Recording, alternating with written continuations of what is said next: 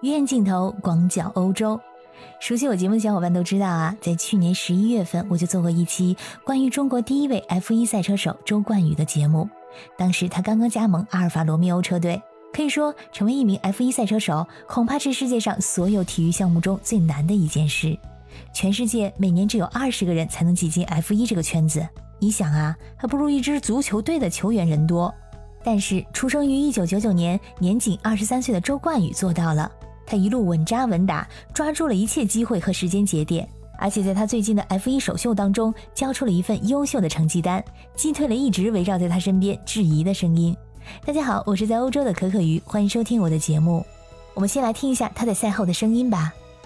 太太不可思议了，我对我自己来说，真的，现在用言语很难表达我自己内心的感受，因为我觉得，呃。从小自己的梦想是成为 F1 车手，然后自己 F1 首秀可以从排位赛进 Q2，到了现在在正赛拿到自己首个世界锦标赛积分，对我来说不仅是在梦想的工作上把自己的最好给表现出来，更多的是对我自己一个很大的肯定。因为这个冬季包括去年当我官宣的时候，有太多的声音，然后对于我来说，我自己觉得我自己很应该在 F1 的呃整个。大家庭中，然后我觉得今天我做到了，把自己的所有水平展现出来了，所以我自己非常开心，然后也很激动、很骄傲，为自己的家乡。周冠宇刚刚说的这种质疑，其实一直都存在。澳大利亚有位赛车记者在周冠宇加入阿尔法罗密欧之后，就撰文发表他的不满，因为同期的澳大利亚车手表现同样的优秀，但是只是成为了预备车手，所以这位记者认为周冠宇不配拿到 F1 的车手席位，甚至指责这是一个金钱至上、毁灭人才的例子。这仅仅是众多质疑声音中的一个。F1 的圈子其实一直比较封闭，是欧洲人，特别是英国人的天下，不只是中国人啊，连亚洲人都很少见到。而周冠宇作为第一个吃螃蟹的开拓者，身上背负了太多的压力。他确实有一个很大的优势，那就是他身后非常广阔的中国市场。这个市场是全世界最大的汽车市场和消费市场。F1 赛车在中国目前并不是一个普及的运动。如果对比一下，曾经也并不普及，而今年炙手可热的滑雪运动，像谷爱凌、苏翊鸣这些冠军级别的选手功不可没。而像其他体育项目，丁俊晖带动中国的斯诺克热潮，李娜带动中国的网球热潮，这些呢全都是冠军级别的。如果想让 F1 赛车在中国不是小范围内的自嗨，那中国车手还必须在 F1 有个好成绩。在这样一个大环境之下，周冠宇走上了 F1 的舞台。在北京时间三月二十一日凌晨举行的 F1 新赛季揭幕战巴林大奖赛，是周冠宇的 F1 首秀。他的起步并不出色，第十五个出发落到第十九名。跟很多优秀的运动员一样，他有一颗强心脏，以强大的心理素质开启了一轮反扑，完成了多次超车，而且全都超得干净利落，最终取得了第十名的好成绩，获得了自己 F1 生涯的首个积分，这也是中国车手 F1 长达七十三年历史上的首个积分。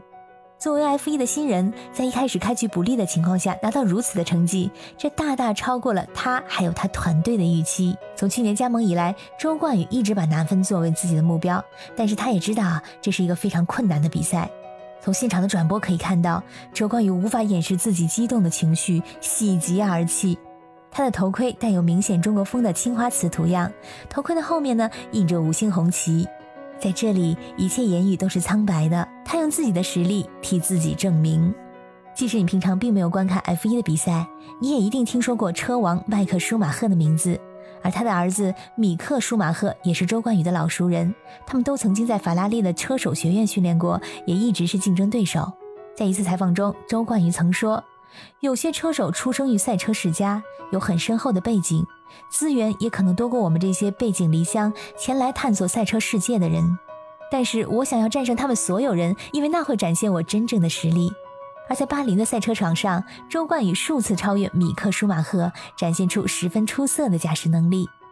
在赛后的各大社交媒体上，周冠宇 F1 首秀拿分，不仅仅在中国的微博热搜排名第一，那些曾经对周冠宇持怀疑态度的欧美网友们也在大呼“真香”。曾经把他称作付费车手的那些挑剔的网友们，现在对他刮目相看。一个网友说：“一场比赛你就已经比马泽平强了。”这里得解释一下，马泽平是俄罗斯巨富的儿子，也曾经是 F1 的车手，很多车迷都质疑他的能力。而马泽平对此嗤之以鼻。他曾经说过，他的父亲完全可以买下一支冠军车队，F1 只不过是他的爱好之一。在三月初呢，F1 哈斯车队已经与马泽平解约了。他在2021年赛季呢没有拿过一个积分。